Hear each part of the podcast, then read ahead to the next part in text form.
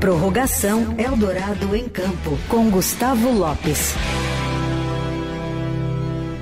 Não está hoje no estúdio, mas está aqui ao vivo com a gente. Oi, Gustavo Grisa Lopes, tudo bem? Oi, Emanuel, oi, Leandro, tudo certo? Ouvintes, como é que vocês estão? Tudo certo. Bom, você tinha dado a dica na semana passada que o seu convidado de ontem, do, do Eldorado em Campo, o seu e do Heisen Abac, era um cara. Como é que era que ele tinha falado, Leandro? O primeiro do ranking numa modalidade é. não muito comum, alguma coisa assim, era você isso, falou. É. E aí depois a gente. Essa descob... minha dica deu polêmica, hein? É uma dica completamente difícil de acertar alguma coisa. Completamente. Mas agora explica quem foi o convidado de ontem do Eldorado em Campo, Gustavo. Vamos lá. Ontem a gente teve o prazer de receber o Marcos da Almeida, hoje líder do ranking mundial no tiro com arco. É, essa é uma posição que ele conquistou em fevereiro desse ano.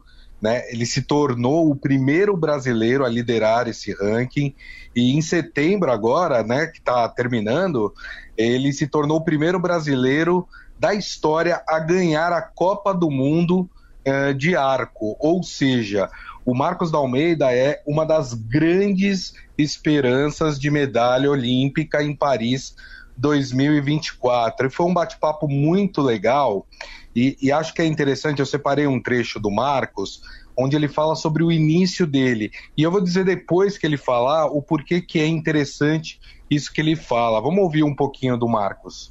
Ah, vim da família humilde, assim, no, a gente nunca passou fome, graças a Deus, mas tivemos poucos recursos e, inclusive, era isso, né? Às vezes competir numa cidade do lado já ficava um pouco difícil, é, pagar todas as taxas de federação, taxa de prova já ficaria um pouco difícil. E esse projeto social aqui de Maricá contemplava tudo, né? Então não pagava taxa de prova, não pagava, não tinha viagem porque era aqui na própria cidade. E quando, sai, quando a gente ia sair tinha algum certo, um certo apoio. Então isso fez toda a diferença, né? O tiro com arco nisso mudou.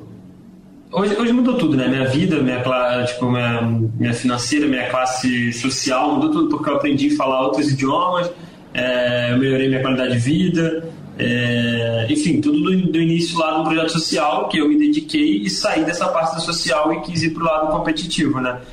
Tá aí o Marcos Almeida, convidado do Gustavo e do Heisen no Eldorado em Campo. Gusta.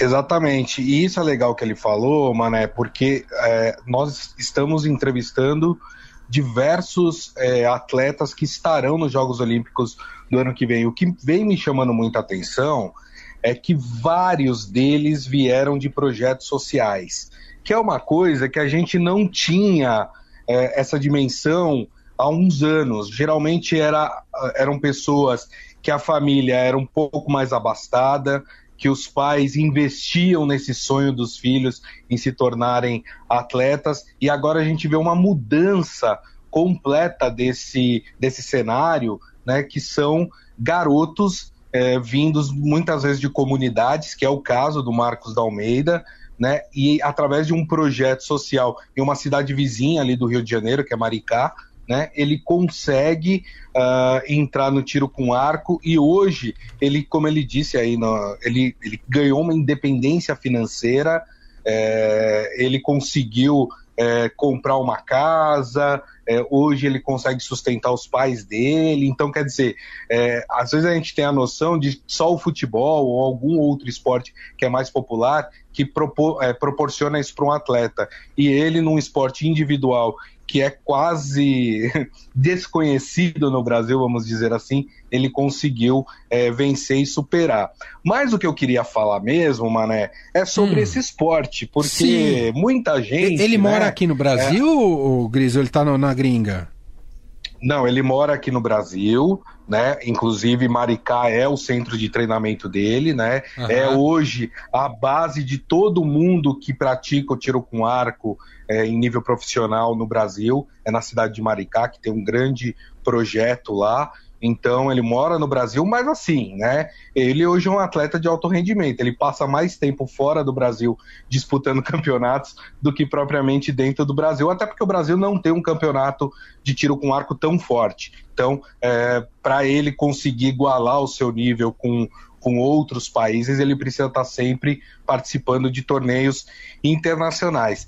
Mas é interessante, né? Porque quando a gente fala do tiro com arco, o, o, o arco né, e a flecha são. É, é, é uma, é uma arma, ou são armas, né? É, dos tempos pré-históricos, né? É, mas uh, você sabe quando é que foi realizado o primeiro torneio esportivo de tiro com arco, Mané? Não. Olha só, foi em 1673. Uou. É um torneio. Existe desde sempre, é, praticamente. É.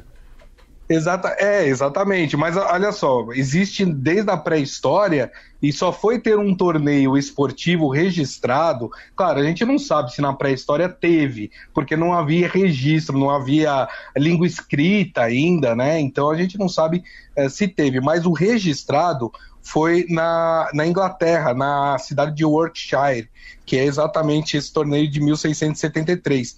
E nas Olimpíadas, o, o tiro com arco ele passou a fazer parte em 1900. Né? E aí há, há, um período em que ele fica de 1900 a 1920 fazendo parte do programa olímpico. Depois ele passa por um hiato aí gigantesco até 1972 sem pertencer ao, ao, aos Jogos Olímpicos. E aí tem uma explicação. A gente lembra que esse período de 1920 até 1950 era um período de muitas guerras, né? A gente teve até alguns anos que nós não tivemos os Jogos Olímpicos exatamente por causa das guerras que estavam acontecendo é, pelo mundo. Mas ele volta em 1972, ele é disputado de forma individual, ou seja, atleta contra atleta, é, até 1984 e aí nas Olimpíadas de 1988 é criada a modalidade por equipes, que aí pode ser tanto só homens e mulheres, como equipes mistas aí, é, entre homens e mulheres. E o, o Marcos da Almeida ele deu um dado muito interessante, muito legal, de que a gente está com uma equipe muito forte também para disputar o tiro com arco nas modalidades por equipes. Ah, então, é. Basicamente, o, exata...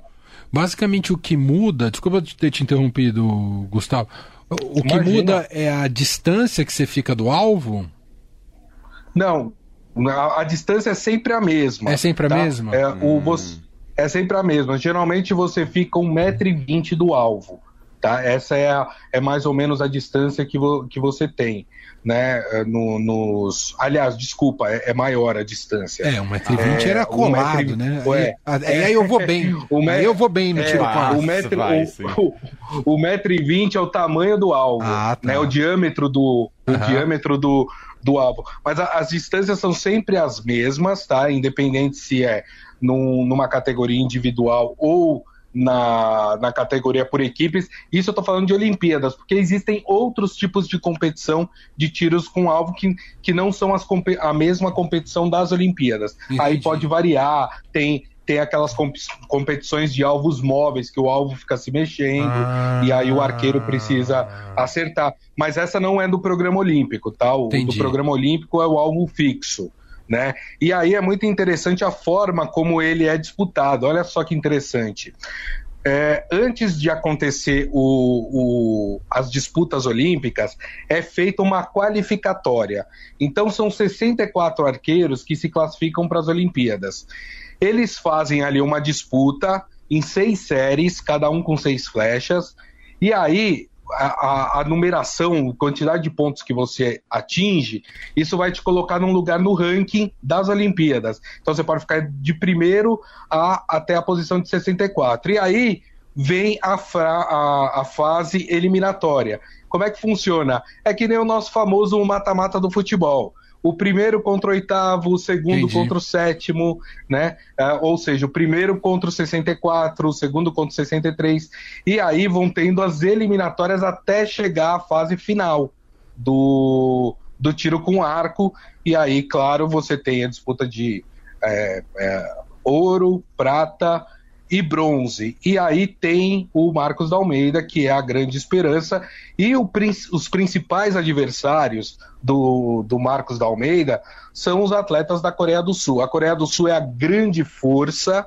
é, do tiro com arco mundial. Inclusive, o Marcos da Almeida, esse essa Copa do Mundo que ele conquistou em setembro foi em cima de um sul-coreano. E para você ter uma ideia, em 2016, aqui no Rio de Janeiro, nas Olimpíadas, a Coreia do Sul ela conquistou simplesmente todas as medalhas individuais Nossa. e por equipes, tanto no masculino como no feminino da modalidade. Para você ver o tamanho da força desse país do esporte e o Marcos da Almeida. O que tá desbancando todo mundo aí nos, nas últimas competições. Isso que eu ia falar, que aumento feito do, do Marcos da Almeida. Tô vendo Super. essa vitória razoavelmente recente dele no, no ano passado em Paris. Impressionante, é contra um sul-coreano aqui, ele realmente ganhou o título, foi bem bonito aqui, tô vendo. Foi no México esse, essa Copa ah, do foi México, tá indo, foi nossa, México. sensacional essa disputa final foi, aqui. Foi bem legal, e uma coisa legal de se falar também é porque essa modalidade modalidade do tiro com, é, com arco, ela tem tanto na, nos Jogos Olímpicos como nos, nos Paralímpicos também, né? Também se disputa o tiro com, com arco. Uhum, perfeito. Muito bem, então quem Boa. quiser conhecer mais da trajetória do Marcos da Almeida, os feitos e o que esperar da participação dele ano que vem na Olimpíada, tem essa entrevista imperdível que foi o ar no Eldorado em Campo ontem, né, sempre às 8 horas da manhã, mas depois fica em formato podcast. É só você procurar Eldorado em Campo em sua plataforma preferida e pode acompanhar o papo aí com Marcos da Almeida. É isso, Grisa? Você vai dar hoje de novo aquelas dicas impossíveis da gente descobrir? É isso? Olha, vou, vou dar alguma. Não sei se vão ser tão boas quanto as últimas que eu é, dei. Lá vem. Né? Uh, eu posso falar que os, são dois convidados no próximo é, Eldorado em Campo. Uh, são dois fortões. Como assim? são dois calma fortões. Que calma que eu, são tá. dois fortões, disputam uma competição em que você precisa apresentar um show no palco. Ó, essa dica é boa. Ah. Essa dica é boa, tá? É, um, uma das dos convidados, isso, isso um daí, convidados. Isso daí é é The Town, não é esporte. É, não, é, é um esporte. Que é um esporte difícil, viu? É Porque é você tem que ser muito regrado, muito focado. Tá. E, e, vou dar mais uma dica. Acho que essa dica vai ser a avassaladora. Acho que o pessoal vai matar aí é. de primeira. Um dos convidados é, é campeã da Copa do Mundo desse esporte. Ela foi campeã do mundo em 2019.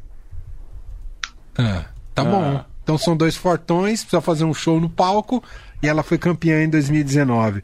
A gente vai aqui faz, tentar descobrir, viu, Gustavo? E depois a gente fala mais, a gente anuncia aqui no Fim de Tarde Dourado tá. os próximos eu, convidados. Eu não vou, eu não vou dar mais dica, porque aquela que eu dei na semana passada, do Guilherme Tel, hum. o, o, o Leandro matou de primeira. Então agora vai ficar mais difícil para que o pessoal possa conseguir acertar.